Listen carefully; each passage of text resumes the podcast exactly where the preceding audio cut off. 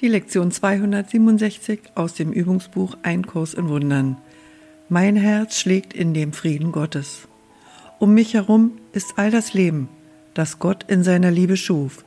Es ruft mir zu in jedem Herzschlag und in jedem Atemzug, in jeder Handlung und in jedem Gedanken. Friede erfüllt mein Herz und überflutet meinen Körper mit dem Sinn und Zweck der Vergebung.